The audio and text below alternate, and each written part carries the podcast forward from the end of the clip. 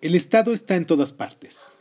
Nacemos y morimos en su seno, y sus brazos se alargan hasta abarcar todos los aspectos de nuestra vida.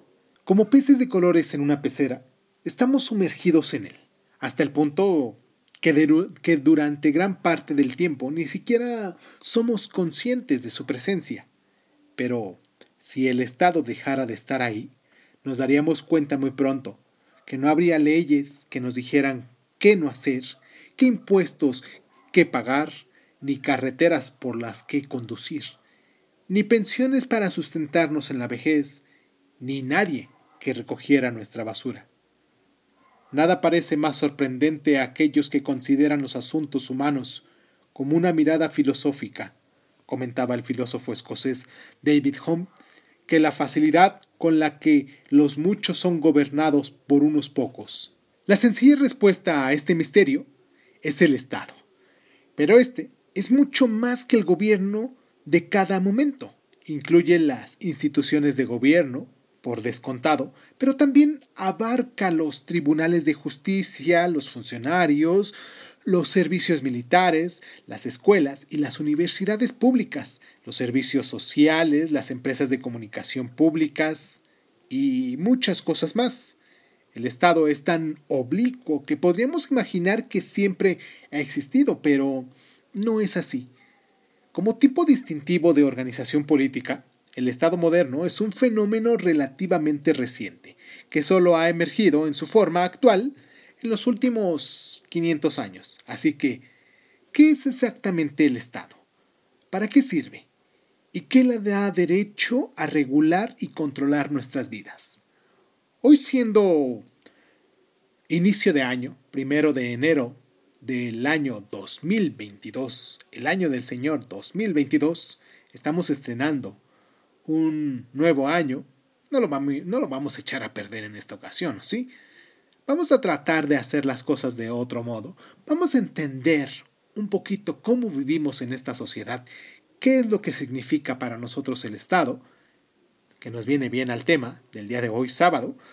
Espero que eh, tengan un muy buen sábado, eh, sábado primero de, de enero.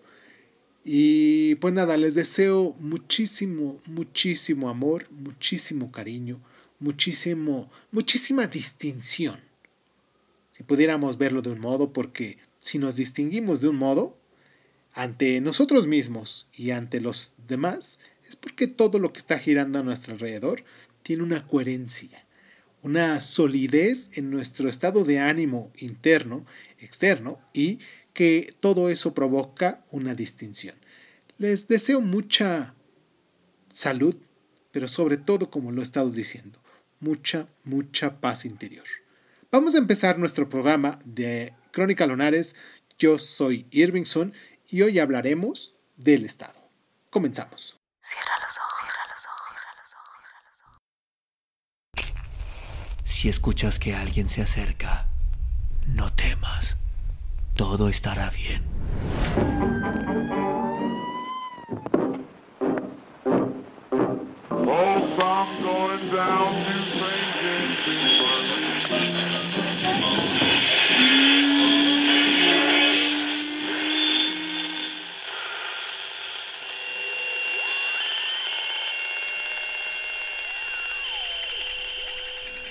Estás escuchando, escuchando Crónica, Crónica, Crónica el lugar, donde, el mundo, donde, donde entra por tus oídos.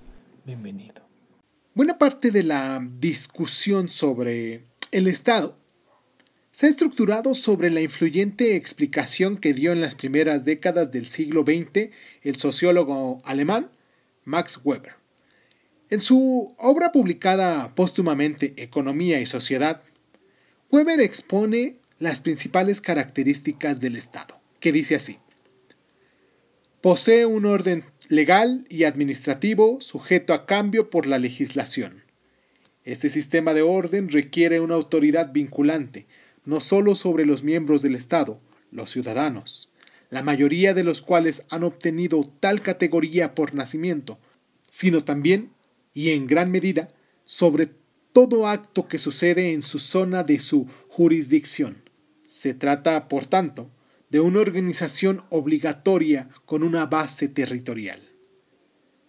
El rasgo más sobresaliente del Estado para Weber es su explícito monopolio del uso legítimo de la fuerza, el que considera tan esencial para el Estado como su carácter de jurisdicción obligatoria y su funcionamiento continuo.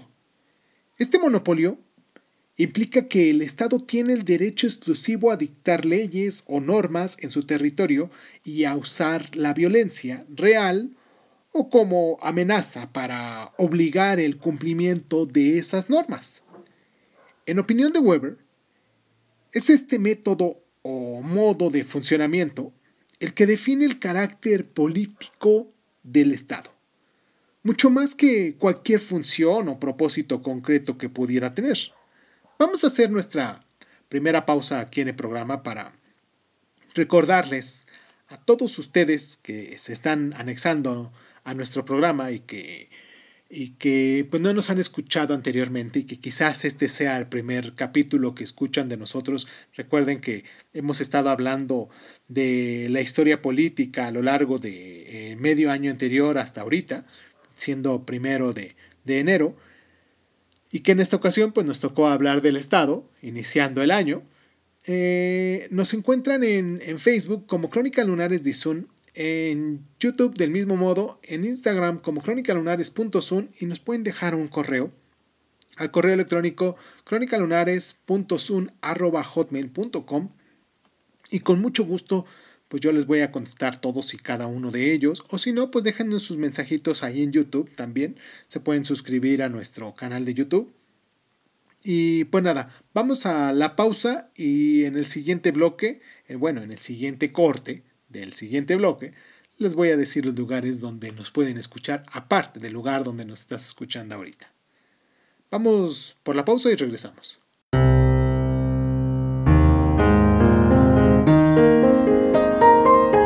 Rasgo obvio del Estado, destacado en la concepción de Weber, es su funcionamiento territorial. Hoy en día, hasta el último centímetro cuadrado de la Tierra pertenece o es energéticamente proclamado por un Estado u otro. Cada pedazo de tierra, por no mencionar las aguas costeras continuas, al espacio aéreo y a los minerales del subsuelo, han sido parcelado en territorios estatales relativamente nítidos y mutuamente excluyentes, aunque a menudo también son disputados. Los estados son oblicuos por la sencilla razón de que cada uno linda con su vecino y no hay espacios intermedios. Ser apatrida, que significa carecer de ciudadanía estatal, suele ser consecuencia de una exclusión política o expulsión, no de una ubicación geográfica y sin duda no de una elección propia.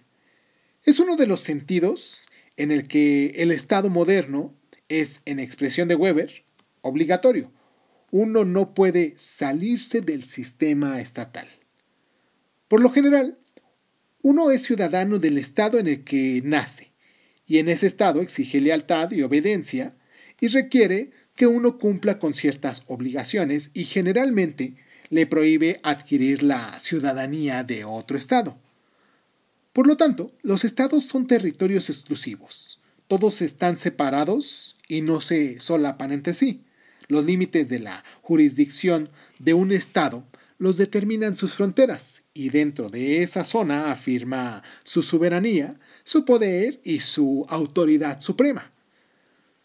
Todos los estados, grandes y pequeños, reconocen los derechos soberanos de sus pares, con el resultado de que todos son independientes, autónomos e iguales formalmente.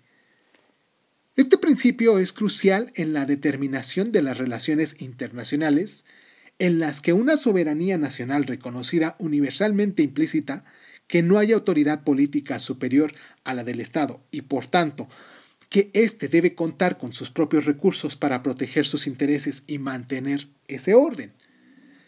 La soberanía interna de un Estado significa que mm, su autoridad sobre sus ciudadanos es suprema y que no tiene que rendir cuentas ante otra autoridad superior. En todas las cuestiones relativas al interés público, el Estado es el árbitro definitivo. Su jurisdicción se extiende uniforme y directamente sobre todos los ciudadanos y en un grado significativo también sobre los no miembros del mismo presente que están en su territorio. Vamos a hacer nuestra siguiente pausa para recordarles, como les dije en el bloque anterior, este, bueno, en el corte del bloque anterior, nuestras plataformas donde nos pueden también escuchar en este programa de, de Crónica Lunares. Nos pueden encontrar en Evox, en Anchor, en Breaker Audio, en Google Podcast, en Apple Podcast, en Overcast, en Radio Republic, en Spotify, en TuneIn, en YouTube, en SoundCloud, en Speaker. Y nos pueden dejar también o arrobar en arroba isun.g1 en Twitter. Y pues nada, déjenos sus, comentarios, sus mensajes sobre esto que estamos hablando, sobre los temas a los cuales les gustaría que retomáramos en este año nuevo, este año 2022. Y pues vamos por la pausa y regresamos con, con esto del Estado. ¿Les parece? Esta hablaremos de la legitimidad del Estado, claro.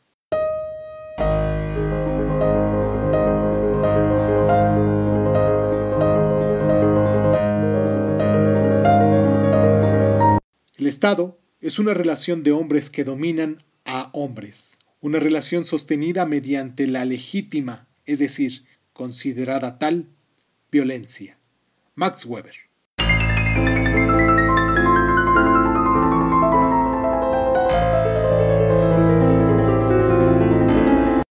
La coerción no basta. Un Estado no podría sobrevivir mucho tiempo solo mediante la fuerza tiene que justificar su derecho a la soberanía.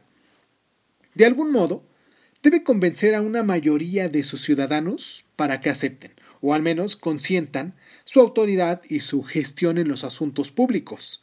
La mayoría de los miembros de un Estado debe reconocer, la mayor parte del tiempo, que la aspiración de éste al poder soberano es en cierto sentido legítima y que por lo tanto no es solo necesario, sino también justo someterse a su autoridad. La aceptación de los ciudadanos de la legitimidad del Estado es en parte una consecuencia de cómo se perciben popularmente su carácter y su forma de funcionamiento. El Estado es respetado por la misma razón que no es muy querido, porque se percibe como algo distante, impersonal y frío, el más frío de todos los monstruos según Nietzsche. Diferenciado tanto de los gobernantes como de los gobernados, tanto de los que ostentan cargos públicos como los que son ciudadanos, se les ve como una encarnación objetiva del imperio de la ley, no del gobierno arbitrario de los hombres. Como proveedor de principios legales abstractos que son puestos en práctica por una burocracia neutral que incolora y un sistema judicial imparcial. En resumen, como nos apunta Weber, hay una creencia popular en la legalidad de las normas promulgadas y el derecho a dictar órdenes de aquellos que ejercen la autoridad bajo tales normas. Los estados democráticos suelen fundar su legitimidad en el concepto de soberanía popular. Según esta concepción, la soberanía pertenece en última instancia al pueblo, los ciudadanos, que voluntariamente ceden parte de su poder al Estado. La condición de este traspaso es que el Estado actúe con eficacia y responsabilidad preservando el orden social y fomentando el bien común. La existencia del Estado se justifica en tanto cuenta con el consentimiento de sus miembros, que podrían retirársela si no cumple con sus obligaciones. La noción de que el Estado se establece sobre la base de un contrato social entre él y sus miembros, la elaboraron con diversos matices los teóricos políticos de la Ilustración, como Thomas Hobbes, John Locke, y Jean-Jacques Rousseau, que ya anteriormente hablamos de ellos en un programa pasado. Vamos a hacer nuestra pausa a continuación y continuamos con, con casi el final de nuestro programa.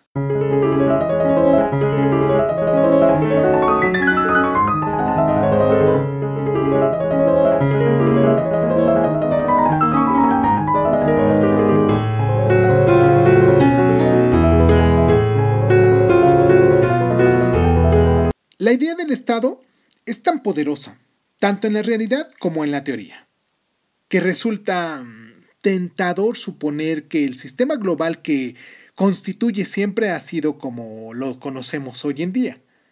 Pero no es así. Para que un Estado sea tal, su población debe de ser más o menos permanente y sus instituciones deben perdurar a lo largo del tiempo, debe sobrevivir a los cambios de gobierno y el liderazgo, que no hay ninguna garantía de que las poblaciones permanezcan inmóviles ni que las instituciones persistan, como los ejemplos recientes de Yugoslavia y las dos Alemanias no los demuestran, ¿no? Del mismo modo, la naturaleza del poder del Estado, centralizado, concentrado, omnipresente, sugiere longevidad, pero también es una ilusión un rasgo definidor del Estado moderno como el sistema de organización política. La idea de que el ciudadano debe lealtad al Estado, que es en sí mismo trascendente, distinto tanto de gobernantes como de gobernados, solo se enunció con claridad en el siglo XVII. Hasta entonces, las formas de gobierno y el control eran muy complejas, con dominios y jerarquías vagamente definidos y superpuestos y lealtades que a menudo eran personales, locales y también pasajeras.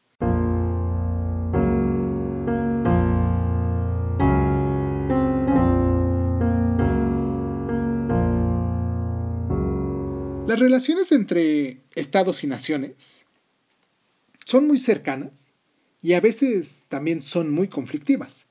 Hay una aspiración generalizada, o al menos públicamente afirmada, para que ambas partes coincidan, para crear un mundo que sea de hecho y no solo de, de nombre, de naciones-estado.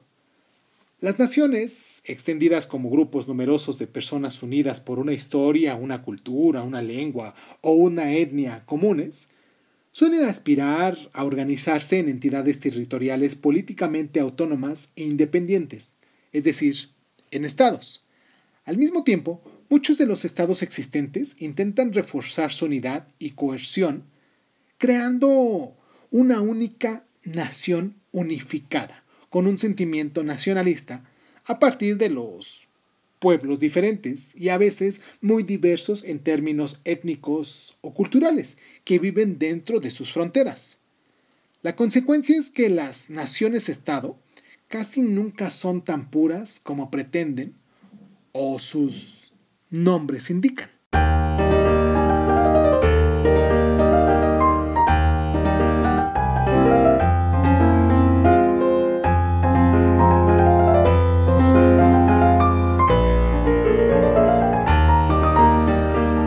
En 1513 se le atribuye a Nicolás Maquiavelo el primer uso de la palabra Estado para referirse a un gobierno soberano territorial.